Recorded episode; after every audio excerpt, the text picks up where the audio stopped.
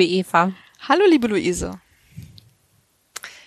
Willkommen zu unserer neuen Folge Herzkopfen im neuen Jahr. Stimmt, im neuen Jahr.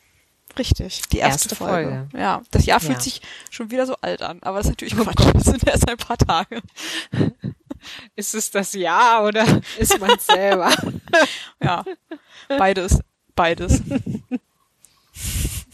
Diese Pandemie fühlt sich auf jeden Fall sehr alt an. Oh Gott, ja, die auch. Ja, wir haben äh, nach unserer letzten äh, super langen Folge mit äh, Songül Tolan heute eine kürzere Variante im Plan, allerdings auch ein bisschen anders als gewohnt. Ne? Das stimmt. Ähm, wir fangen aber trotzdem mit dem akademischen Nähkästchen an, damit wir nicht zu sehr fremdeln. Richtig. Sehr gut. Übrigens äh, ist das eine sehr viel gehörte Folge. Ah, Scheint sehr gut anzukommen. Ich Erzähl. habe vorhin nach meinen Statistiken geguckt und äh, sie ist, äh, also jetzt ohne absolute Zahlen kann man ja eh schlecht vergleichen, weil das ja immer so ein bisschen zeitabhängig ist, aber ja, äh, sie kommt gut an. prima. Wird gern gehört. Ja. Trotz der Länge, das ist doch, Trotz der Länge, ja. das ist doch sehr gut. Ja. Es kann natürlich auch sein, ich weiß gar nicht genau, wie das Tool das eigentlich misst, ne, dass ähm, Leute dann mehrfach unterbrechen, weil es Mhm. lang ist. Ja. Und vielleicht ist dann jede Wiederaufnahme wird der Zählt als gezählt neuer. und in Wirklichkeit wird die gar nicht mehr gehört als andere. Aber ich, ich, ich bin Optimistin. Ich gehe davon aus, dass die Leute das Thema spannend Ich finden glaube und dass auch. es deswegen viel gehört wird. Ja, genau. Weil Songül so viele tolle, spannende Sachen erzählt hat. Genau. Das denke ich auch. Gut. Gut, äh, das war sozusagen das, äh, das podcasterische Nähkästchen. Kommen, kommen wir zum akademischen Ja. Nähkästchen. Ähm, da gibt es heute gute Nachrichten zu verkünden, Eva, nicht wahr? Ja, ja. Du Äh, hast uns letztens schon mal berichtet von, von deinen Träumen über einen laufenden DFG-Antrag, einen Antrag bei der Deutschen Forschungsgemeinschaft, der ähm, ausstand zur Begutachtung. super lustig, weil ich hatte das wirklich vergessen. Sowohl, dass ich diesen Traum hatte, als auch, dass ich ihn so öffentlich berichtet habe. Aber ja, Nachzuhören in Folge 9, glaube ich. ich glaube auch. Also für die, die es nicht gehört haben, habe ich damals erzählt, dass äh, halt meine Chefin und ich gemeinsam einen DFG-Antrag geschrieben haben und dessen äh, Ergebnis stand immer noch aus. Und dann habe ich geträumt, dass der positiv beschieden wurde und nicht nur das, sondern wir haben von den Gutachterinnen ganz fantastische Kommentare bekommen, wie was für eine tolle Idee. das sollte wirklich unbedingt dringend erforscht werden. Äh, und ja, also Te- Teile zumindest dieses Traumes sind in Erfüllung gegangen. nicht alle Details Wahnsinn. leider, aber also die gute Nachricht ist, die tatsächlich mich am Abend des 23. Dezember erreicht hat, Ach, ist, dass das Fachkollegium äh, positiv über diesen Antrag entschieden hat. ja, herzlichen Glückwunsch. Ja, vielen Dank, vielen Dank. Ich, äh, ich kann davon gar nicht so viele Lorbeeren einstreichen, weil ich ja gar nicht, also sozusagen, ähm, man kann ja nur als Professorin oder Professor DFG-Anträge stellen. Insofern bin ich offiziell gar nicht so richtig äh, Antragstellerin, aber natürlich hab, ist äh, relativ viel äh, Gedanken, äh, Hirnschweiß sozusagen von mir in diesen Antrag geflossen. Und ich, äh, das ist ja halt äh, ein Forschungsthema, was ich gerne bearbeiten möchte. Also ich werde auch sozusagen jetzt auf dieser Drittmittelstelle dann äh, beschäftigt Darüber werden. finanziert über dieses Geld, was, was Genau. jetzt bewilligt wurde. Genau. Genau. Ja. Und ich freue mich natürlich auch, also erstens freue ich mich über die ähm, Einschätzung von äh, anderen Menschen unseres Faches, dass das ein spannendes Thema ist, so, dass sie da sozusagen meine Einschätzung teilen, dass das spannend ist. Und ich freue mich natürlich auch über die äh, Finanzierung und äh, ja. Ja, sehr cool. Ähm, wir haben gerade im Vorgespräch beschlossen, dass wir über die Inhalte dieses Forschungsprojekts bei einer anderen Gelegenheit Genau, wenn es einem anderen Nähkästchen ein bisschen mehr im Detail sprechen. Aber was mich jetzt heute nochmal interessieren würde, ist äh, für unsere Hörerinnen und Hörer, die jetzt nicht so regelmäßig irgendwelche Forschungsanträge schreiben, ähm, wie viel, wie viel Arbeit ist das so? Wie viel Blut, Schweiß und Tränen kostet das? Äh, also Tränen bisher Gott sei Dank Nächte keine. oder Tra Zumindest äh, also es ist schon träumte Nächte. äh, das ist schon relativ viel Arbeit tatsächlich. Also jetzt in diesem Fall war es tatsächlich auch sogar schon die zweite Antragsrunde. Also wir haben äh, das erste Mal ähm, im, ich glaube im Dezember 2019 den Antrag gestellt. Mhm. Ich, also nagel mich jetzt nicht aufs genaue Datum fest, aber es ist auf jeden Fall schon eine ganze Weile her. Ähm, und das sind so, ähm, also du musst auf maximal 20 Seiten, aber natürlich reizt man diese 20 Seiten dann auch aus, weil man ja sonst irgendwie so ein bisschen wirkt, als hätte man sich keine Mühe gegeben, ähm, mhm. muss man halt dieses Projekt beschreiben. Und zwar ähm, den Stand der, also Status quo sozusagen, den Stand der aktuellen Forschung und dann irgendwelche Vorarbeiten, die man schon geleistet hat, dann muss man da auch noch irgendwie plausibel darlegen, warum man besonders geeignet ist, dieses Thema zu mhm. bearbeiten und so. Also das ist schon ähm, relativ umfangreich.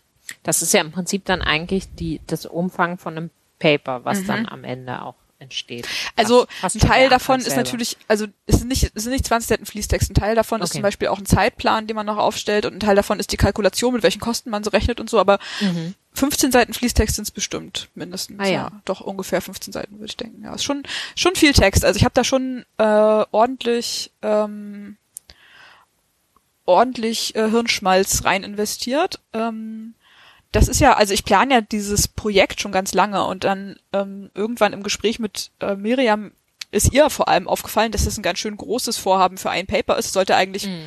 sozusagen nur ein Paper meiner das werden. Und dann hat mhm. sie vorgeschlagen, daraus dann noch doch ein, ein Drittmittel finanziertes Projekt zu machen und das etwas größer aufzuziehen alles. Und dann ist es halt nochmal aufgebläht worden, auch natürlich. Ne? Klar. Ja. Aber ja. Das also muss man genau, ich glaube gut begründen, wenn man Geld haben will und solche solche Mittel für, für Stellen, für Personal, das ist ja auch nicht gerade wenig Geld. Ne? Das ist auch im Prinzip der einzige relevante Posten. Ne? Mehr braucht man ja in der Regel für hm. sozialwissenschaftliche Forschung braucht man ja nicht viel außer außer Personal. Ne? Also jetzt in dem Fall brauchen wir nicht mal irgendwelche Daten, die wir noch erheben müssen oder so, sondern das ist ja, also so kann, viel kann man vielleicht schon sagen, das ist eine Meta-Analyse. Mhm. Also ähm, eine, witzigerweise wollte ich nachher noch erklären, was eine Meta-Analyse ist. Das wir nachher auch nochmal über eine Meta-Analyse ja. sprechen. Ähm, also sozusagen eine, eine quantitative Zusammenfassung vieler einzelner Primärstudien. Mhm.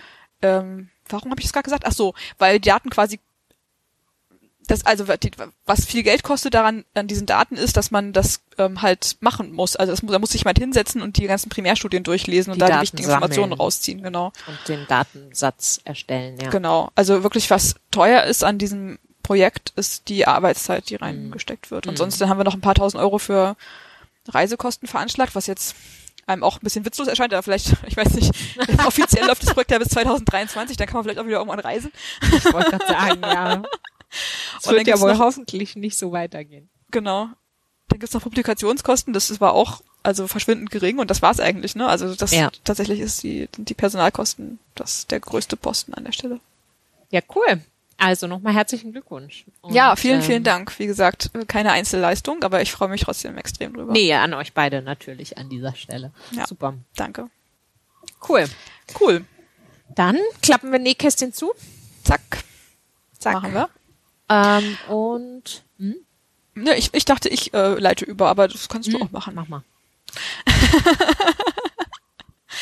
ähm, als nächstes ähm, äh, berichtest du uns nämlich von einem Papier, was ähm, schon relativ alt ist, muss man sagen. Also vor allem für unseren Podcast, der stolze Tradition hat, brandaktuelle Forschung zu berichten. Ähm, das Papier ist erschienen in 2007. Das ist, glaube ich, die Seniorin unter den Papieren, die wir hier vorgestellt haben. Mit Abstand, ja, mit Abstand. äh, nichtsdestotrotz äh, brandaktuell, also im Sinne von hochaktuell das Thema. Ähm, und zwar geht es um die Frage, ob Frauen weniger dazu neigen oder vielleicht sogar weniger dazu bereit sind, ihre Leistung mit anderen Leuten im Wettbewerb zu vergleichen. Und ähm, warum das interessant ist, erzählst du uns bestimmt gleich nochmal. Ähm, und was wir dann nämlich noch machen wollen, ist, dass du uns ähm, genau von diesem nicht ganz nicht ganz neuen, aber sehr aktuellen Papier erzählst und im Anschluss ich nochmal dran bin. Wir machen heute eine genau. Äh, Teamarbeitsabwechslung und äh, nämlich Berichte ähm, zur Abwechslung mal von eigener Forschung und zwar von einem Papier, was ähm, äh, auch wieder Miriam und ich äh, im November gerade eingereicht haben zur Publikation. Also äh, sozusagen frisch aus der, äh, wie sagt man denn, äh, aus dem Ei geschlüpft aus, oder so. aus der Hirnschmiede. Aus der Hirnschmiede, genau. Noch heiß. Ja. Muss man noch ja. pusten. Backfertig, äh, backfrisch, genau. Genau, also äh, und das sind jetzt aber nicht einfach so zwei äh, random zusammengebastelte Paper. Nee, ach so, ja, ja. ist, ist euer Papier eben eine äh, Meta-Analyse der vielen, vielen zahlreichen Studien, die dieses Papier von 2007, von dem ich kurz erzähle, ähm, in den vergangenen, äh, in der vergangenen Dekade oder etwas mehr als einer Dekade äh, provoziert hat, also die zahlreichen ähm, Varianten mhm. dieses richtig ähm, dieses Papiers. Das ist ein sehr wichtiger Hinweis, den ich natürlich äh, vergessen habe. Ja, sonst macht das alles keinen Sinn, wenn man das nicht weiß. Das ist richtig. Genau. Genau, also es geht heute um die Wettbewerbsneigung, wie man so schön sagt, ähm, in Ökonomendeutsch. Weiß gar nicht, ob man das als normalsterbliche Person auch so bezeichnen würde, aber nee, das hat sich so, so etabliert und gemeint ist damit eben, wie du gerade schon beschrieben hast, ähm, die, die Neigung von Menschen, sich in Wettbewerbssituationen zu begeben, also mhm. wie, wie gerne sie sich einer Wettbewerbssituation aussetzen. Oder wie ungern, genau, ja. Genau. Und Ausgangspunkt dieser Forschung ist so ein bisschen jetzt, um mal das äh, Bigger Picture aufzumachen, die Beobachtung, dass Frauen und Männer eben häufig in sehr, sehr unterschiedlichen Berufen tätig sind und innerhalb ähm, der Berufe auch auf unterschiedlichen Hierarchieebenen. Und dass Männer, die ja eben ähm, häufig in, in höheren Hierarchieebenen sind, ähm, sich befinden, ähm, da, da steht so ein bisschen ähm, die Vermutung dahinter, ob es, ob ein Grund dafür sein könnte, dass die häufiger dort, dort landen, ähm, weil es, äh, weil es vielleicht sein könnte, dass sie eher bereit sind, sich in Wettbewerbssituationen zu begeben, also sich mit anderen Kolleginnen und Kollegen zu messen und in Konkurrenz zu treten und ähm, genau oder vielleicht auch schon eine Stufe vorher mit anderen Bewerberinnen und Bewerbern. Mh, hm. ne, das richtig, ist ja auch schon ja. ein Element von Wettbewerb, was man äh, was in, für die allermeisten äh, gut bezahlten Jobs nötig ist.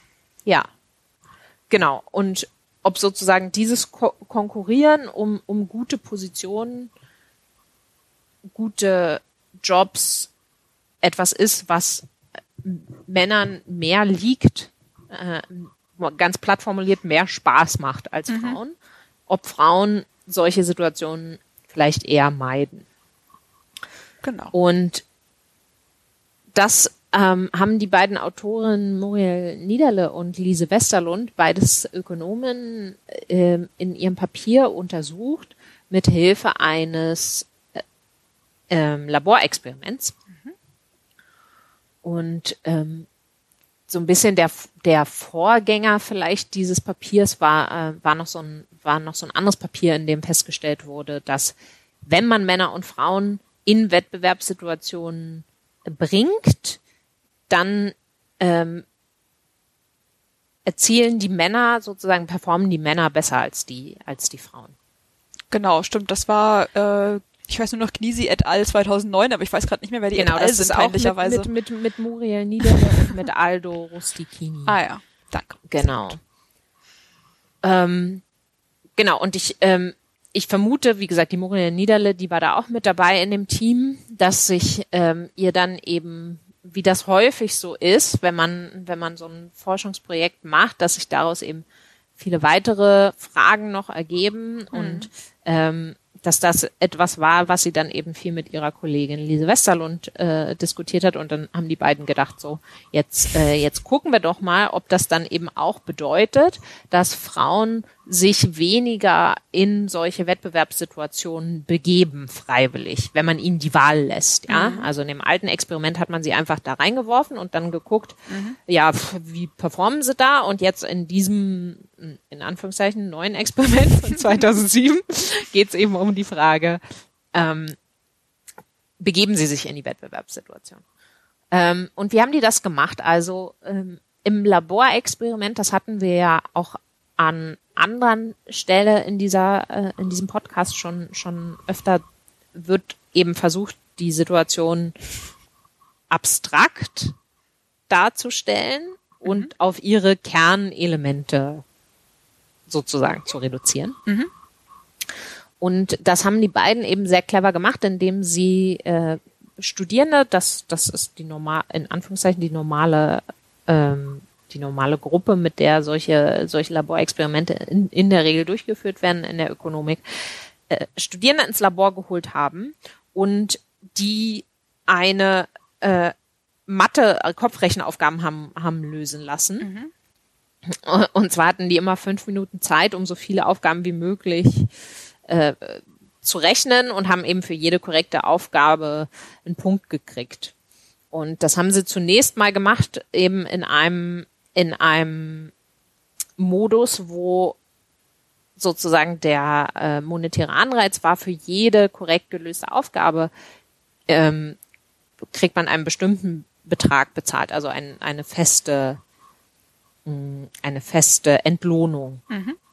pro korrekte Antwort.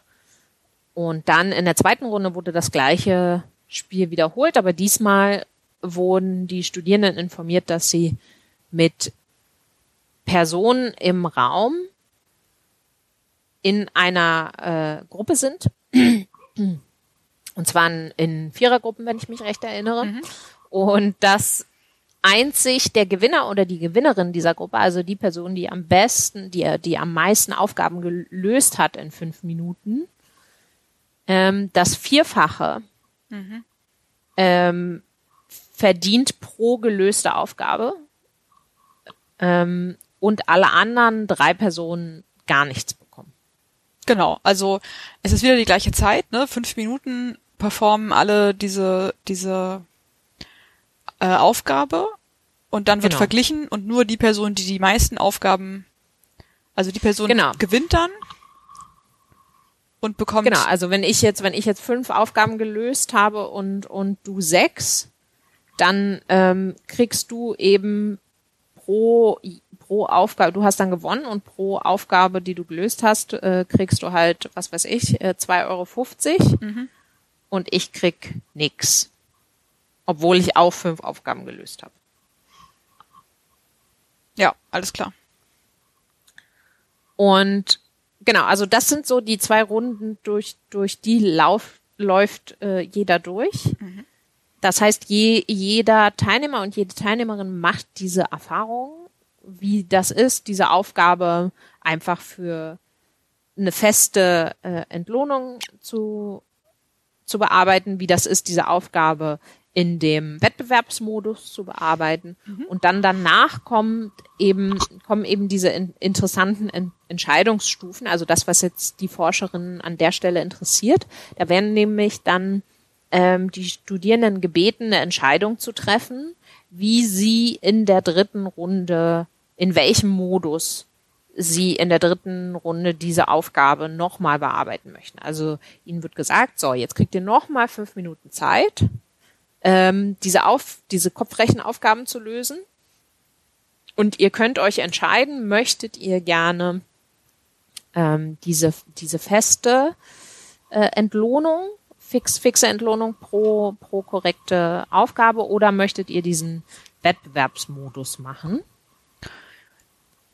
Und in dem Fall, ähm, ja, genau, gewinnt ihr dann eben oder werdet ihr nur bezahlt, wenn ihr tatsächlich besser performt als die anderen Personen in der Gruppe. Ne? Genau, wobei man dazu sagen muss, dass ähm, dann nicht verglichen wird mit der aktuellen Runde, sondern mit der Performance aus der allerersten Runde. Also, nee, an der Stelle noch nicht. Das ist, ähm, das ist erst dann die vierte Runde. An, in der dritten Runde Ach, ist ja, es erstmal noch so. Doch, also was, was schon gemacht wird, ist, dass die, also man gemessen wird mit der Performance der anderen Person, also wenn ich jetzt Wettbewerb wähle, mhm. sagen wir mal, wir sind jetzt nur eine Zweiergruppe und ich wähle Wettbewerb und du aber nicht, genau. dann ist es unerheblich für mich, was du wählst, weil meine Performance dann verglichen wird mit deiner in dieser Runde zwei, wo du Ach, auch in der Runde zwei, genau. Wettbewerbs- Nicht in Runde eins, sondern Genau. Runde zwei, genau, damit es immer Wettbewerbskonditionen sozusagen sind. Genau, Genau, ja. ja. Richtig, so macht's Aber die Idee hier, das ist auf jeden Fall äh, wichtig, genau, die Idee hier ist, dass ähm, ich meine Entscheidung sozusagen nicht dadurch beeinflusst werden soll, was ich für Erwartungen darüber habe, was Genau. du entscheidest und dass ich auch sozusagen keine, ähm, dass es dich auch nicht beeinflusst. Also dass ich jetzt nicht mir denke, na ja, aber ich weiß ja, dass die Eva nicht so gerne Wettbewerb mag. Mhm. Deswegen, deswegen wähle ich jetzt mal auch keinen Wettbewerb. Oder ich weiß ja, dass die Eva gerade ganz dringend Geld braucht. Genau. Deswegen äh, mache ich das mal nicht, damit sie was bekommt, weil die würde gegen mich verlieren. Genau, also meine, Sozi meine, meine großzügigen sozialen Präferenzen an dieser Stelle äh, keine Rolle spielen, sondern es eben ausschließlich darum geht, möchte ich gerne in, Genau. äh, in, in eine Wettbewerbssituation, ja oder nein. Und dann in der vierten Runde passiert das, was du gerade gesagt hast. Da entscheide ich dann nur noch mal, da werde ich dann nur noch mal gebeten zu entscheiden, ob ich meine eigene Performance in der ersten Runde, also in der Runde, wo ich, wo wir alle unter Peace Rate ähm, performt haben, also unter der festen, festen Entlohnung, ob ich die auch zum Wettbewerb sozusagen einreichen möchte.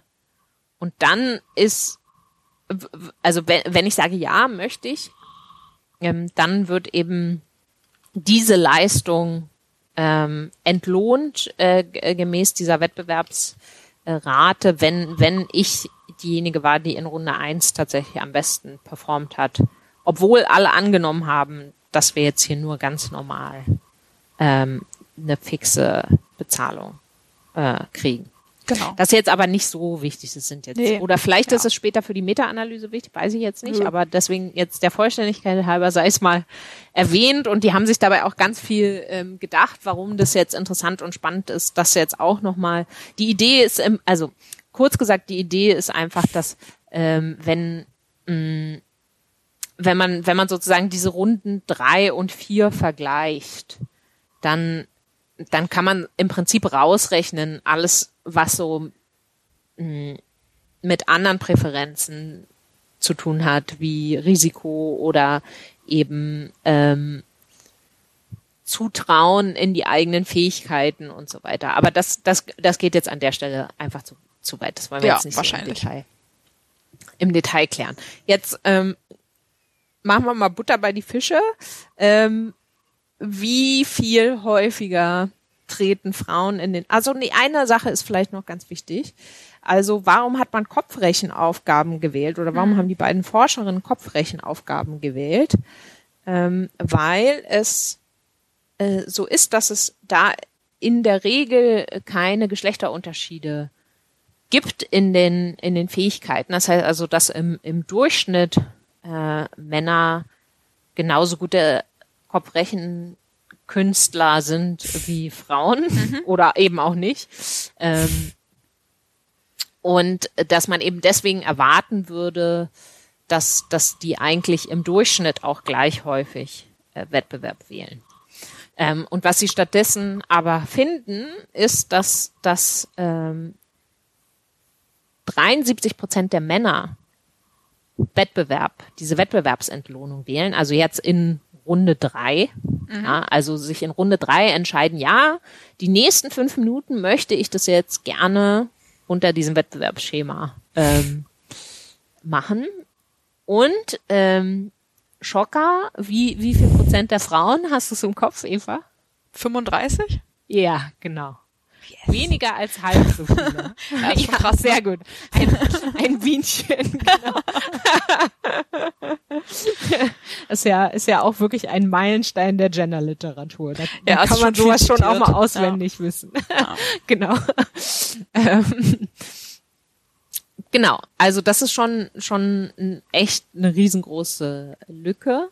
Und dann schauen die halt noch ähm, und, und versuchen sozusagen rauszurechnen, äh, wie viel davon ist beispielsweise dadurch getrieben, dass ähm, was man auch zu dem Zeitpunkt schon relativ gut wusste, dass, dass Frauen in der Regel ähm, risikoscheuer sind als Männer und natürlich diese Wettbewerbssituation auch ähm, einfach mit Risiko mhm. ein, einhergeht. Deswegen haben sie eben die Risikoneigung erhoben, auch wiederum ähm, experimentell und kontrollieren dafür. Ähm, das spielt nicht so eine große Rolle.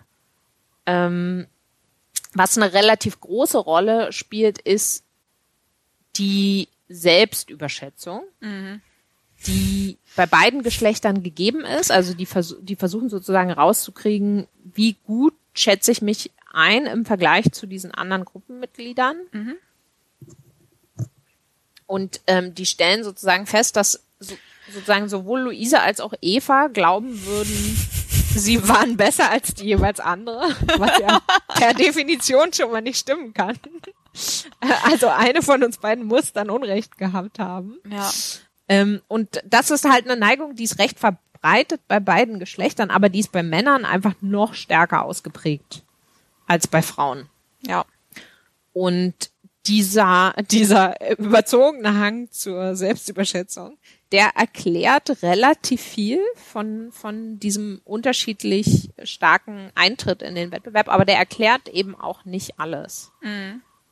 Und das heißt also, selbst wenn sie für diese, ähm, diese unterschiedliche, äh, diese, diese unterschiedliche Selbstüberschätzung und äh, die Unterschiede in der Risikoneigung kontrollieren, und dann war irgendwas anderes, was ich jetzt gerade, was mir jetzt gerade entfallen ist. Äh, die Performance, also die. Ach so, ja, die Performance selber einfach in der Aufgabe. Genau. Ja. ja. Genau. Und wenn Sie für diese Sachen kontrollieren, finden Sie aber noch immer eine substanzielle Lücke in in der in, im Eintritt in den Wettbewerb. Also ja. ja. Und das erklären sie eben damit, dass, dass die Frauen einfach den Wettbewerb nicht so sehr mögen wie Männer und denn im Prinzip eigentlich, wenn sie können, würden sie ihn lieber vermeiden. Und das ist eben insbesondere recht stark, ach, das ist vielleicht auch noch ein ganz interessantes Ergebnis, genau, ähm, dass vor allem die Frauen, die sehr gut performen, die sind diejenigen, die in Anführungszeichen zu wenig, zu selten mhm äh, in den Wettbewerb eintreten und die Männer, die im, ja, äh, relativ schlecht performen, dass die zu häufig eintreten. Genau. Also genau, äh, an dieser Stelle eben, äh, was an dieser Stelle eben ineffizient ist. Genau, wenn man das jetzt wieder zurückführt sozusagen zur gesellschaftlichen Relevanz, dann würde das bedeuten, dass gerade gute Frauen, kompetente mhm. Frauen, mhm ihre eigenen Fähigkeiten unterschätzen und deswegen sich zu selten in Konkurrenz zu anderen Menschen begeben. Also zu selten im Sinne von, es führt dazu, dass sie wirtschaftliche Verluste erleiden. Ja. Im weitesten Sinne. Und dass Männer, die eigentlich nicht so toll performen, vielleicht nicht so kompetent sind, dass die sich überschätzen und zu häufig sich in Konkurrenz zu anderen Menschen begeben und dadurch auch Verluste erleiden, weil sie dann jetzt in dem Fall von dem Beispiel, zum, also von dem Be Fall von dem Experiment halt einfach verlieren und dann keine, Ein keine Einkünfte bekommen, obwohl sie halt für diese mit Stückrate halt ein positives Einkommen gehabt hätten. Oder eben in anderen Situationen sich vielleicht auf, auf einen neuen Job bewerben und vorzeitig ihren Job kündigen oder ähm, ja. Ja, kann man sich zwischen noch andere Situationen ausdenken, in denen es unvorteilhaft ist, zu konkurrenzwillig zu sein. Genau, wobei ja, aber da würde ich jetzt gerade noch mal äh, quasi noch mal einhaken und sagen, aber es ist eben gerade nicht nur aufgrund dieser falschen Selbsteinschätzung. Ja, ach so, ja.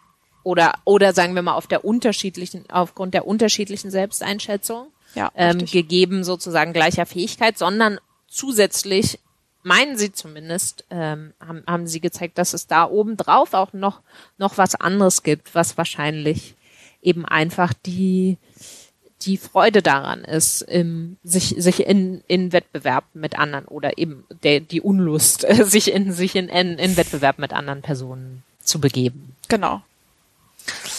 Und ähm, dieses Papier, das wurde eben seit 2007 äh, in ganz vielen unterschiedlichen äh, Ländern und Situationen und mit unterschiedlichen Modifikationen äh, repliziert. Und das ist insgesamt ein sehr robustes Ergebnis, auch wenn es jetzt inzwischen auch ein bisschen Streit darüber gibt, in, inwiefern das jetzt wirklich vielleicht, ob nicht vielleicht die, die Rolle von Risikoaversion doch deutlich größer ist mhm. ähm, als, als gedacht. Aber ich denke, auch das ist jetzt eine Diskussion, die an der Stelle ähm, zu weit geht.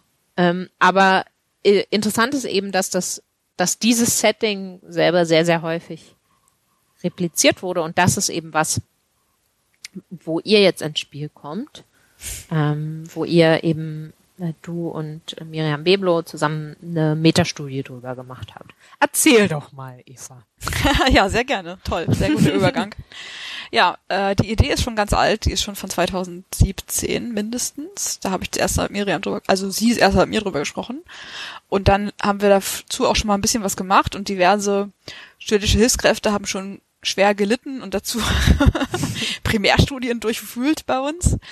Ähm, und dann lag es aber jetzt noch ganz lange in der Schublade, weil einfach niemand Zeit hatte, ähm, diese doch sehr aufwendige Metastudie zu Ende zu machen. Und jetzt ähm, haben wir uns aus gegebenen Anlass doch nochmal einen Ruck gegeben und das gemacht. Und ich war ganz begeistert, wie schnell man dann doch am Ende im Paper schreiben kann, wenn man äh, sich mal so eine Deadline setzt und dann wirklich mal konzentriert ein paar Wochen nichts anderes macht. Also ich war danach ja. auch sehr müde und sehr erschöpft, aber äh, es war, Aber es gibt spannende Ergebnisse und es war dementsprechend äh, der, der Mühe wert. Ja, genau, das würde ich auch sagen. Ich bin sehr froh als Ex-Post, dass wir dann das, das, das doch mal gemacht haben. Ja, genau. Also, aber vielleicht erklärst du noch mal ganz kurz jetzt so konkret an an diesem Beispiel, weil, weil du jetzt gerade so sagtest, studentische Hilfskräfte mussten Studien durchwühlen. Wie wie, wie stelle ich mir das denn jetzt genau vor? Was ist denn eigentlich eine eine Meta-Analyse? Genau. Also eine Meta-Analyse ähm, meint erstmal relativ allgemein eine quantitative Zusammenfassung von mehreren Primärstudien. Und das wird zum Beispiel in der ähm, ähm, Medikamentenforschung schon ganz lange gemacht in der Psychologie. Also Medikamentenforschung wäre ein ganz einfaches Beispiel. Man hat ganz viele einzelne Studien, die die Wirksamkeit eines bestimmten Medikaments erfor ähm, erforschen. Und dann ähm, interessiert mich jetzt aber, was ist denn jetzt das Gesamtergebnis all dieser Studien? So, wenn ich die jetzt, also ne, wenn es zwei sind, dann kann ich sie lesen, wenn es zehn sind, kann ich sie noch alle lesen, wenn es zwanzig sind, kann ich sie vielleicht noch alle lesen und versuchen mir selber eine eine Schlussfolgerung aus diesen ganzen unterschiedlichen Studien zu ziehen. Aber irgendwann, wenn es 100 sind, 200 oder noch mehr, dann ist es für eine einzelne Person sehr schwierig, daraus Schlussfolgerungen noch zu ziehen. Und dann hat man irgendwann angefangen, diese quantitativen Metastudien halt dafür zu machen. Ja, und selbst bei 20 Studien würde ich jetzt denken, wenn die jetzt ja ganz unterschiedliche Ergebnisse Klar. zeigen, ist, ist jetzt auch nicht so leicht, sich dann ja. ein gutes Bild zu machen. Genau, und vor allem, wenn sie dann Studien traut man jetzt, wie noch unter Umständen ähm, unterschiedliche in unterschiedlichen Kontexten stattgefunden haben, ne, dann wird es halt mhm. auch ganz schwierig, unterschiedliche Ergebnisse vielleicht auch einzuordnen. Ja. Und deswegen, also da setzt halt Meta-Analyse an und das ist halt auch mhm. wirklich eine große Stärke von Meta-Analyse, dass das, dass man sowas quantifizieren kann. Das ist halt ähm, mhm. echt ganz cool. Also was man macht, ist, man nimmt wirklich jede einzelne von diesen Studien und zieht alle relevanten Informationen daraus. Also in unserem Fall, ich glaube, wir sind da ein bisschen oldschool, wir tippen das in Excel-Tabellen. da gibt es bestimmt elegantere Lösungen für 2020, aber wir lesen die Studien und tippen die Informationen in Excel-Tabellen, ähm, wo wir erst ganz allgemeine Charakteristika dieser Studien festhalten, also wo sind sie erschienen, wer sind die Autoren, wann sind sie erschienen, etc. etc. Und dann halt aber auch ganz konkrete, das Ergebnis natürlich festhalten, ähm, und jetzt in diesem in ganz im ganz konkreten Fall von den Metastudien zur Wettbewerbsneigung von Männern und Frauen festhalten, wie groß ist das Sample, wie, wie viel davon sind Männer, wie viel sind Frauen, ähm, in welchem Jahr wurde die Studie durchgeführt, ähm, was für Personen haben teilgenommen an der Studie, also die komplette Liste von allen Sachen, die wir ähm, erheben, die brauche ich jetzt glaube ich nicht zu nennen, aber es waren nee, so, klar. also ich glaube es waren so um die 50 äh, Informationen sozusagen, jeweils Einzelinformationen, die man aus diesem Text halt rausfinden ja. muss und in diese Excel-Tabelle reintragen muss. Und das ist natürlich arme, irre arme viel Arbeit. studentische ja. Hilfskräfte. Genau. Aber sag mal, aber die, die sozusagen die Variable, die euch interessiert, Also die abhängige Variable, die ist sozusagen die Geschlechterlücke im Genau, Wettbewerbseintritt? Genau, oder? also lass mich einmal ganz kurz nochmal Okay, von hinten sorry. sozusagen oder Ja. von, vorn, von vorne anfangen. Okay. Also ja, im, ähm, also ähm, das Ziel von Meta-Analysen ist halt in der Regel, was wir nennen, eine mittlere Effektstärke zu berechnen. Also mit Effektstärke meinen wir genau der Zusammenhang, der halt im Zentrum dieser Literatur steht. Und in diesem Fall ist das tatsächlich die Geschlechterdifferenz in der ähm, im Anteil derer, die den Wettbewerb wählen. Ähm, und in der, also in der Ökonomik muss man dazu sagen, dass in den letzten Jahren auch viel noch Theorieentwicklung und Theorieweiterentwicklung auch gemacht wurde mit Hilfe von Metastudien, also nicht nur dieses rein deskriptive Zusammenfassende. In unserem ganz konkreten Fall hatten wir vier Ziele sogar in der Meta-Analyse. Also das eine ist, wir wollen zusammenfassen Literatur und wollen beschreiben den Forschungsstand dieser vielen heterogenen ähm, Studien. Sozusagen so ein Zwischenstand der Forschung. Worauf können wir uns einigen? Was, wo sind wir, was, wo sich, ist, ist Literatur einig? Wo sind vielleicht noch Streitpunkte? Und worauf lohnt es sich vielleicht auch in Zukunft zu konzentrieren, wenn man weiter forschen will an diesem Gegenstand, damit man Mhm. nicht immer und immer wieder das Gleiche macht, sozusagen. Ne? Ein zweiter, ähm, ein zweites Ziel war, den Einfluss von unterschiedlichen Studiendesigns abschätzen zu können. Also zum Beispiel macht es wirklich einen Unterschied, ob ich das mit ähm, Universitätsstudierenden untersuche oder mit ähm, Mhm. Erwachsenen, die ich in einer, im Einkaufszentrum anspreche. Komme ich da zu unterschiedlichen Ergebnissen? Oder macht es einen Unterschied, ähm, wenn ich den Leuten fünf Minuten Zeit gebe oder nur zwei Minuten Zeit gebe? Also so, da, da kann man ja ganz viel so tweaken sozusagen an dem experimentellen Design Mhm. und all diese Unterschiede wollten wir gern, da wollten wir gucken, was davon macht einen Unterschied fürs Ergebnis am Ende tatsächlich. Ähm, oder auch welche Interventionen sind denn jetzt eigentlich wirkungsvoll? Also was kann ich denn zum Beispiel machen, um Frauen dazu zu bringen, vielleicht doch genauso viel in den Wettbewerb zu treten wie Männer, wenn ich das möchte? Das ist also eine normative Frage dann am Ende. ja, klar, ja. Ähm, und dann, das hast du ja gerade schon angesprochen, wollten wir auch beitragen zu dieser Diskussion um die Frage, ge- ist es denn jetzt wirklich eigentlich ein separates, eine separate Eigenschaft oder eine separate Präferenz, diese Wettbewerbsneigung, oder ist es nicht vielleicht doch getrieben von Risikoaversion Mhm. und ähm, der Selbstüberschätzung? Mhm. Das ist ähm, eine Frage, wo wir auch so ein bisschen was zu beitragen können, finde ich. Und letzte, letzte Frage, die wir beantworten, ist, ähm, was ist denn der Einfluss von der von Kultur tatsächlich? Also Kultur, das zieht sich ja so ein bisschen als sehr schwammiger Begriff, aber zieht sich ja insgesamt durch unsere und meine Forschung Mhm. Mhm. ähm, und äh, meint in dem Zusammenhang ganz konkret, ähm, könnte man sich ja vorstellen, dass ähm, ähm, ich versuche es mal runterzubrechen auf ein ganz polemisches Beispiel, dass Frauen und also dass es unterschiedliche Differenzen gibt, vielleicht erstmal allgemein gesprochen in Präferenzen aller Art zwischen Männern und Frauen in sehr geschlechteregalitären Gesellschaften im Vergleich zu Gesellschaften, wo Geschlechterdiskriminierung als ganz normal und vielleicht auch gut und richtig angesehen wird. Aber Moment mal, würde man nicht eigentlich denken, dass die Präferenzen auch gleicher sind, wenn die Gesellschaften gleicher sind? Äh, ja, ja, das könnte das, also das könnte man denken. ich habe ja nur gesagt, es macht erstmal einen Unterschied. Ich habe noch nicht gesagt, in welche Richtung. Ah ja, okay, ich hatte dich so, ich hatte, die, okay, verstehe. Hatte Also die, äh, die, die. Frage ist erstmal nur, macht das überhaupt einen Unterschied? Ob ich das Ja. zum Beispiel ähm, in äh, Deutschland oder in Schweden messe oder in Kolumbien oder in Japan oder in Indien oder in der Türkei, um jetzt einfach mal so Genau. wild sozusagen Ja. verschiedene Länder zu nennen. Ja, Ja, ja. ähm, das ist die letzte Frage, die wir versuchen zu beantworten. Ja, cool.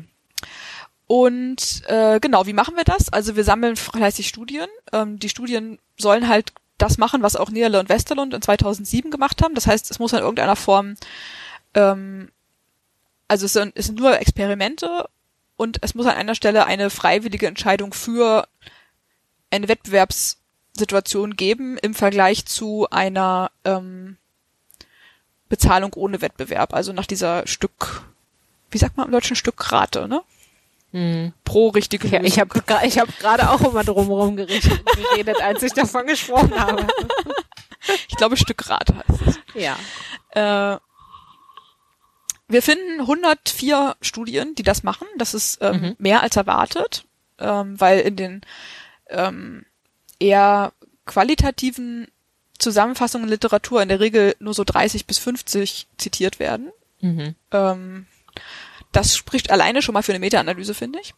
Mhm. Und ähm, genau, was wir uns dann angucken, sind zwei unterschiedliche ähm, Geschlechterdifferenzen tats tatsächlich. Und zwar einmal die, was wir die rohe Gender Gap in Wettbewerbsneigung nennen. Also das ist tatsächlich einfach die ähm, der Anteil von Männern, die Wettbewerb wählen, minus der Anteil von Frauen. Also wie man auch ein Gender Pay Gap zum Beispiel berechnen Ich wollte gerade sagen, wie der unbereinigte Genau. Pay Gap, ja. Der, äh, Mhm. Genau, das unbereinigt ist ein sehr guter Begriff dafür, ja.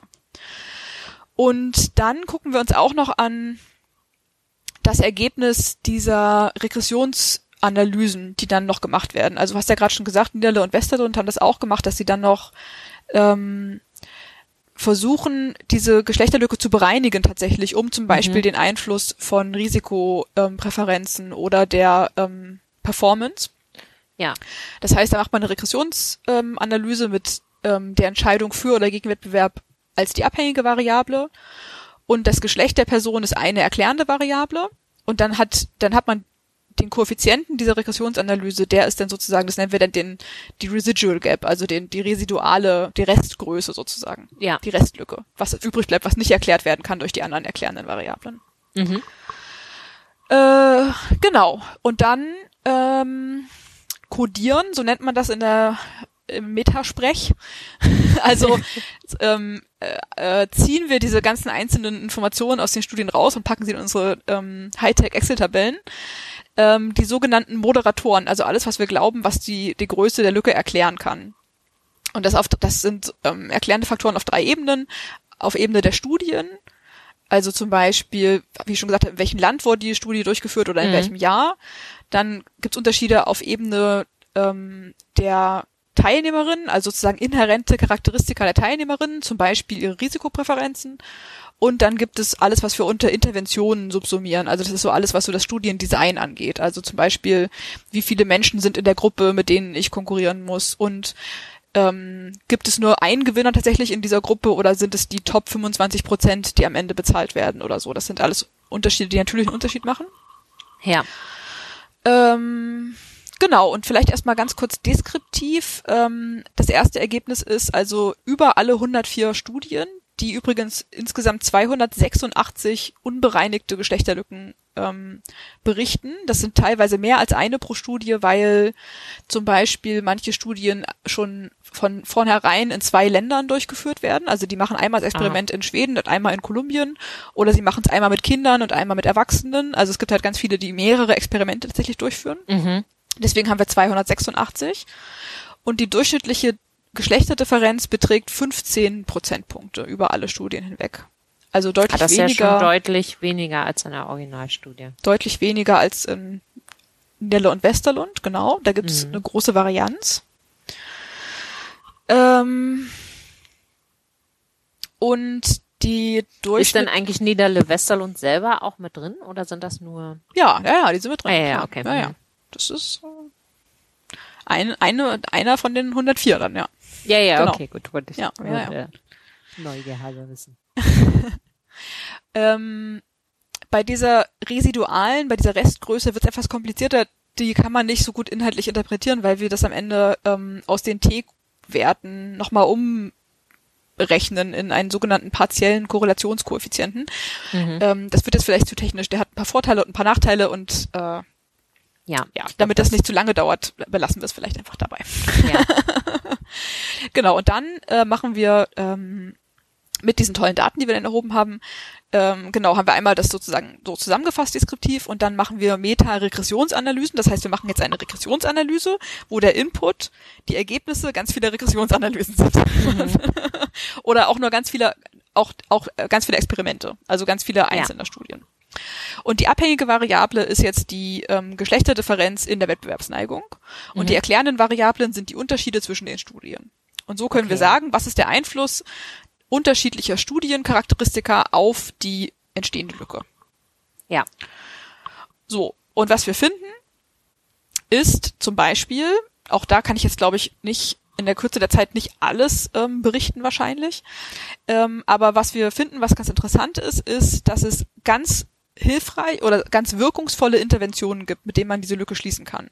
Mhm. Zum Beispiel, wenn ich den Leuten, bevor sie die Wahl treffen, für oder gegen Wettbewerbsneigung eine Information darüber gebe, wie gut sie sind in Relation zu ihren, äh, wie sagt man, Gruppen. Mitbewerbern. Mit, ja. Mit Wettbewerbern. Konkurrentinnen, also Ja. äh, in Relation zu den anderen Teilnehmerinnen in ihrer Gruppe, dann ähm, sinkt die Geschlechterdifferenz um etwa die Hälfte im Schnitt. Mhm. Wenn ich ähm, eine Geschlechterquote für die Gewinnerinnen einführe, also wenn ich sage, es muss immer mindestens eine Frau gewinnen in jeder Runde, dann Okay. schließt sich die Lücke komplett. Dann ist Ah sie ja, einfach wow. nicht mehr da. Dann ist sie null Ja. und manchmal sogar negativ in manchen Fällen. Also dann treten mehr Frauen als Männer in den Wettbewerb sogar manchmal. Ja. Ähm, es gibt noch ein paar andere ähm, Interventionen, die auch die Lücke verringern, nämlich zum Beispiel, wenn ich Frauen nur gegen andere Frauen antreten lasse. Mhm. Oder auch, wenn ich, ähm, wenn ich die Menschen gegen sich selbst antreten lasse. Also Mhm. wenn ich sozusagen sage, du musst besser sein als deine Performance aus der letzten Runde. Ja. Auch das- machen Frauen genauso gerne wie Männer. Nicht ganz, aber lieber. Okay. Okay, verstehe. Nicht, ja. Also das, der, der Effekt ist nie so groß wie bei der Genderquote, aber der Geschlechterquote. Interessant. Ja. Ja. Interessanterweise, das hat mich überrascht, hat die Höhe der Kompensation, also ob ich viel oder wenig Geld verdienen kann durch den Wettbewerb, hat überhaupt keinen Mhm. Einfluss. Eine präzise Null tatsächlich. Wow. Ja. Ja. Ähm, das Alter hat nicht linearen Einfluss. Das heißt, also es ist nicht so, das könnte man sich ja fragen, aus dieser Nature versus Nurture Debatte zum Beispiel, ne, ähm, habe ich vielleicht bei Kindern das noch nicht, diesen Unterschied, und der Mhm. prägt sich erst im Laufe der Sozialisation als Frau oder Mann aus. Das finden wir nicht, sondern was wir finden ist, also das finden wir ein Stück weit schon, die Lücke ist bei Kindern kleiner als bei Studierenden, sie ist aber auch bei Erwachsenen kleiner als bei Studierenden. Also es ist nicht linear Mhm. der Zusammenhang. Also von Okay. den, die Studierenden haben die allergrößten Geschlechterlücken. Das könnte natürlich aber auch nicht notwendigerweise Alter sein, sondern einfach, dass Studierende auch aus ihrer Altersgruppe natürlich nochmal eine Ja. bestimmte Selektion sind. Das stimmt. Ja, das stimmt. Aber ja, spannend. Es macht ja schon irgendwie Sinn, dass das, das also ja, so Evolutionserklärungsfanatikerinnen äh, äh, würden jetzt vielleicht mit sowas um die Ecke kommen, wie das, das ist auch so besonders äh, also ein Alter mit besonders hoher Fortpflanzungsaktivität äh, Ah, ja, ja. Oder sowas, äh, wo, wo dann solche Unterschiede vielleicht auch stärker ausgeprägt sind. Aber gut, ähm, zu denen gehöre ich ja nicht, deswegen muss ich mich jetzt da nicht aus Glatteis begeben. Glück gehabt. Puh. Ja. genau, also warum das so ist, kann man erstmal ähm, zurückstellen. Das Genau. Ist, aber allein der Befund ist natürlich interessant, wenn ich jetzt weitere Ja. Experimente mache ne, und mir überlege, ähm, vielleicht sind Universitätsstudierende nicht total repräsentativ in ihren Entscheidungen für den Rest der Bevölkerung. Ja, andererseits sind das absolut, aber andererseits sind das natürlich die Leute, die kurz davor stehen, eben eine wichtige berufliche Entscheidung zu treffen. Ne? Also Das ist ein was sehr faires Argument, ja. Mir das, wenn ich das jetzt bei bei 45-jährigen Menschen nicht finde, da ist in Anführungszeichen der Drops gelutscht. ähm, Ist ein sehr faires Argument, ja, gehe ich, ja, völlig richtig, ja. Das spricht natürlich dann wieder für Studierende in solchen Experimenten, ja. ja, ja, Nee, aber erzähl weiter, Eva. Lauter spannende Ergebnisse. Ich, Ähm, ich, ich, ich, ein Ergebnis erzähle ich noch und dann ähm, beenden Okay. wir das, glaube ich, einfach ähm, für Ja. heute, damit es nicht so ausufernd wird. Es gibt noch ein paar andere, aber die sind eh nicht so gut zu erzählen, wenn man das nicht auch zeigen kann. Und Ja, ein, verstehe. ein Disclaimer, den ich eh noch loswerden muss, was, was der mir erst aufgefallen ist, als ich mich heute Morgen vorbereitet habe auf die Aufnahme, ist, dass ich jetzt gar nicht sozusagen in den Shownotes das Papier verlinken kann, weil es gibt noch gar keine öffentlich Ah, ja, einsehbare richtig. Version dieses Papiers. Also wir haben es ja jetzt zur Und Veröffentlichung eingereicht, aber es ist noch Ja. nicht als Working Paper oder so erschienen. Ja. genau, und dementsprechend ist es auch noch nicht begutachtet. Das sagen wir ja sonst. Genau, ist noch nicht begutachtet Ja. und deswegen will ich es auch erstmal nicht sozusagen öffentlich Klar. machen, aber ich würde es dann nachreichen zu gegebener Zeit. Ja, Es wird ja bestimmt zeitnah Ja. veröffentlicht, weil es so gut ist. klar. Erzähl uns doch bald mal wieder von deinem Traum davon. Die scheinen ja eine sehr gute Wirkung zu haben. genau, stimmt. Ja, hoffentlich träume ich bald darüber, dass es äh, mit wehenden Fahnen angenommen wird. Ja, Genau. äh, genau. Also ein ein letztes Ergebnis vielleicht noch, was ich wirklich ähm, spannend fand. Ähm, und zwar haben wir gefunden, dass ähm, Studien, wo unter den Autorinnen ein höherer Frauenanteil ist, Hm. dass die im Schnitt kleinere Geschlechterlücken finden. ähm, das hat mich überrascht. Ich habe das ehrlich gesagt. Ähm, also es gibt natürlich, es gibt natürlich eine theoretische Begründung für diese für diese Hypothese, aber ich hätte hätte nicht gedacht, dass wir dafür Evidenz finden. Ja. Aber das hat man davon. Deswegen sollte man auch völlig unvoreingenommen an solche Forschung gehen. Ähm, das kann natürlich verschiedene Gründe haben. Ein möglicher Grund ist, ähm, was wir so unter ähm, Experimenter Bias ähm, fassen würden. Also es könnte halt mhm. halt sein, dass Frauen erwarten, kleinere Lücken zu finden und deswegen durch ja. so irgendwelche unbewussten Entscheidungen im Verlauf des Experiments tatsächlich auch kleinere Lücken finden. Ja. Ähm, eine Erklärung aus der eher so ähm, Psychosozialforschung ist, dass ein höherer psychosozialer Stress verbunden ist mit der Interaktion mit Menschen eines anderen Geschlechts. Mhm. Und dass ich deswegen sozusagen als Studienteilnehmerin gestresster bin und oder mehr unter dem Druck stehe, vielleicht auch meine Geschlechteridentität in irgendeiner Form unter Beweis stellen zu müssen und deswegen anders performe, als wenn ich einer ah, Person ah, okay. meines also eigenen Geschlechts gegenüberstehe. Gut, aber dazu müsst ja ja, okay, verstehe, ja. Dazu müsste man jetzt wissen, ob diese größere Lücke jetzt dadurch getrieben ist, dass die Frauen anders performen oder die Männer, ne? Das ist ein fairer aber Punkt. Das, ja. äh, das, das ist sehr, aber, aber beides würde ja sozusagen, äh, ja, klar. Aber, hm, fairer, hm, sag das nicht zu laut. Ähm, ich mach schnell weiter. naja, ich meine, die Gutachterinnen dieses Journals werden uns ja nicht zuhören. das glaube ich auch. Das ist, das ist irgendwie safe. Eigentlich wollte ich das schon annehmen zur Publikation, aber dann habe ich diesen Podcast gehört und dann ja. ist mir dieser, dieser, diese Unachtsamkeit aufgefallen. Nein. So, so wird es wohl nicht laufen. Äh, eine, eine dritte Erklärung, die man äh, bringen könnte, zumindest ähm, eine potenzielle Erklärung ist, dass weibliche Forscherinnen vielleicht auch für die weiblichen Studienteilnehmerinnen als Rollenbilder äh, funktionieren. Also dass zum Beispiel, ähm, mhm. also wenn ich dann sehe, die die Autorin dieser Studie, an der ich gerade teilnehme, oder die Initiatorin dieser Studie, die ist eine Frau, die hat ja ganz offensichtlich sich irgendwann mal im Wettbewerb gegeben erfolgreich, weil sie ist jetzt in einer Position, Forschende ja. zu sein. Und dann kann ich als Frau vielleicht auch eher oder fühle mich eher bemüßigt, dann auch im Wettbewerb zu treten. Als ja, es gibt, ist, es gibt doch tatsächlich sogar auch, äh, es gibt ja doch sogar auch Studien, die genau das untersuchen. Ich weiß nicht, ob mhm. die in eurem Sample ist, aber äh, da zeigen die, glaube ich, den äh, Teilnehmerinnen und Teilnehmern vorher Videos von Serena Williams. Genau. Und finden tatsächlich auch, wenn ich das recht erinnere, dass die Frauen dann eine höhere Wettbewerbsneigung genau. an den Tag legen, was ja total genau. konsistent wäre. Also genau, Story, Rollenbilder ne? spielen eine Rolle auf jeden Fall. Ja. Genau, das gibt's ähm, zwei Studien, hab ich, haben wir dazu gefunden zumindest. Mhm. Ähm, genau, und das, so als Rollenbild könnte halt auch die, die weiblich Forschende, die dann da vor mir steht, sozusagen ja. funktionieren. Ja. ja. Genau, und dann äh, haben wir also noch alle möglichen anderen Sachen gemacht und ich glaube, äh, das führt jetzt dann irgendwann zu weit. Ja, total spannend, Eva. Und deswegen belassen wir es dabei vielleicht. Vielleicht, ja, aber du hast es so angeteasert. Ich würde trotzdem jetzt schon gerne noch wissen, was jetzt der Einfluss von Kultur ist. Okay dann machen wir das noch. Alles das, klar. das haben wir versprochen. Einmal, ja, ja, du hast recht. du hast recht. Ja, okay, dann das stimmt, das, das wurde angeteasert, das, das kann man jetzt nicht, nicht einfach. Nein, das kann man jetzt nicht einfach schuldig bleiben. Also, was wir finden ist, ähm, dass also vielleicht muss man dazu noch kurz sagen, wir haben ähm, Studien in ungefähr 30 unterschiedlichen Ländern, nee, in genau 30 mhm. unterschiedlichen Ländern gefunden. Ähm, in ganz unterschiedlichen Ländern. Ne? Also ich habe schon mal gesagt, Finnland zum Beispiel, Türkei, ähm, Japan, Deutschland natürlich, Frankreich, ähm, mehrere ah. südamerikanische Staaten, USA auf jeden Fall, na klar, sowieso, die Originalstudie kommt aus den USA. Ähm, skandinavische Länder, also es ist wirklich relativ weit verbreitet. Ähm, mhm. Auch einige afrikanische, aber auch nur, nur wenige. Okay. Ähm, und was man jetzt äh, machen kann, ist, ähm, und das machen wir auch, wir spielen jetzt unter einem Datensatz sozusagen Informationen über ähm, Geschlechtergerechtigkeit auf so einer gesellschaftlichen Ebene an. Da gibt's unterschiedliche ja. Maßzahlen für. Wir entscheiden uns für eine bestimmte, nämlich den sogenannten Gender Gap Index.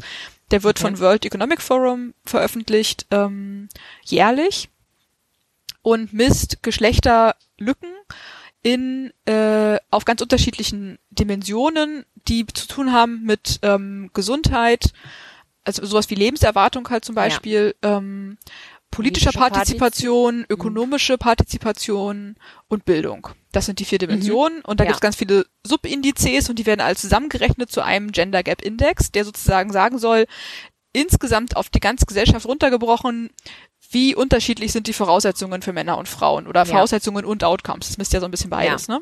Ja. Und der variiert zwischen 0 und 1 theoretisch. Und Mhm. 0 wäre sozusagen ganz unterschiedlich. Und 1 Ja. wäre, es ist alles gleich. Ja.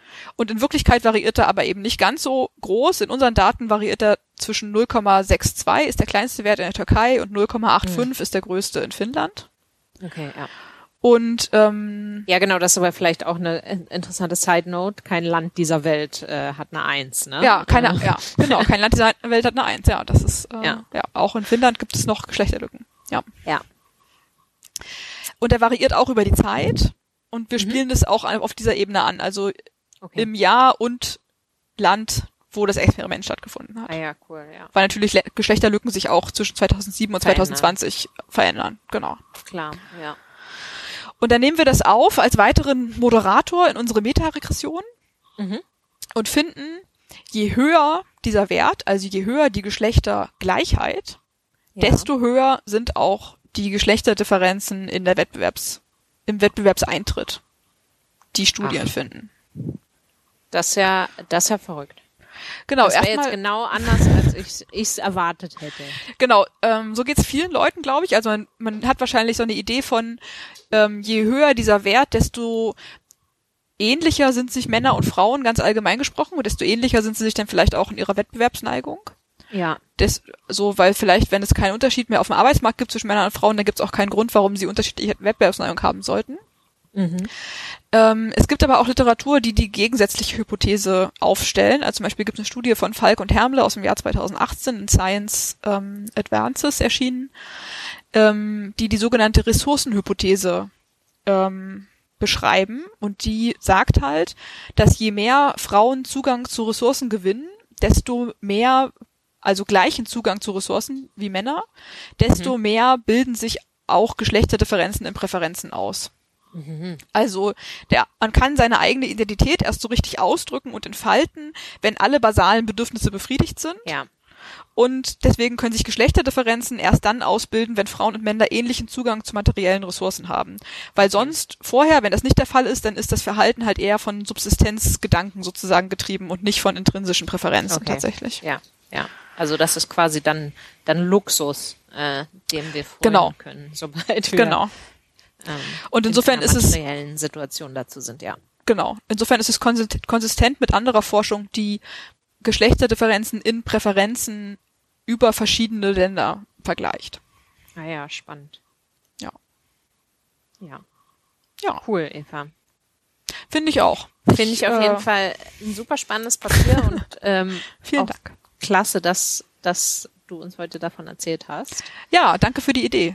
Habe ich mich Ich- darüber ich- gefreut. Ich hoffe, das äh, hat äh, der, der, der Halböffentlichkeit des erweiterten Freundeskreises genauso viel Spaß gemacht wie mir. Ja, das hoffe ich auch. Das hoffe ich auch. Wenn nicht, dann können Sie uns das gerne sagen. Dann lassen wir das Genau, in Zukunft und reden nie wieder über unsere eigene Forschung. Ach so, ich dachte, Kritik äh, kann ja noch kann ja noch eingearbeitet werden. Ach so, auch, klar. Ja, eventuell. Außer es wird jetzt einfach mit wehenden Fahnen so veröffentlicht, wie es ist. Äh, entgegen Genau, aller Evas- Wahrscheinlichkeit. Evas Träume gehen in Erfüllung und Erstmal musste ich ja schaffen, dazu einen Traum zu haben. Soweit bin ich noch gar nicht stimmt, gekommen. Das, das steht noch stimmt. aus. Ja, aber ich gebe mir die größte Das- Mühe. das ist vielleicht ähm, ein gutes Stichwort, um an dieser Stelle diesen Podcast zu beenden Genau. Und schlafen zu gehen. Ab Nein, ins Land der aber- Träume. Genau. Ja, genau. Ja, cool, Eva. Ja, es hat mir wie immer großen Spaß gemacht. Mir auch und ich freue mich ganz doll aufs nächste Mal. Ja, ich mich auch. Bis dann. Bis dann. Ciao. Tschüss.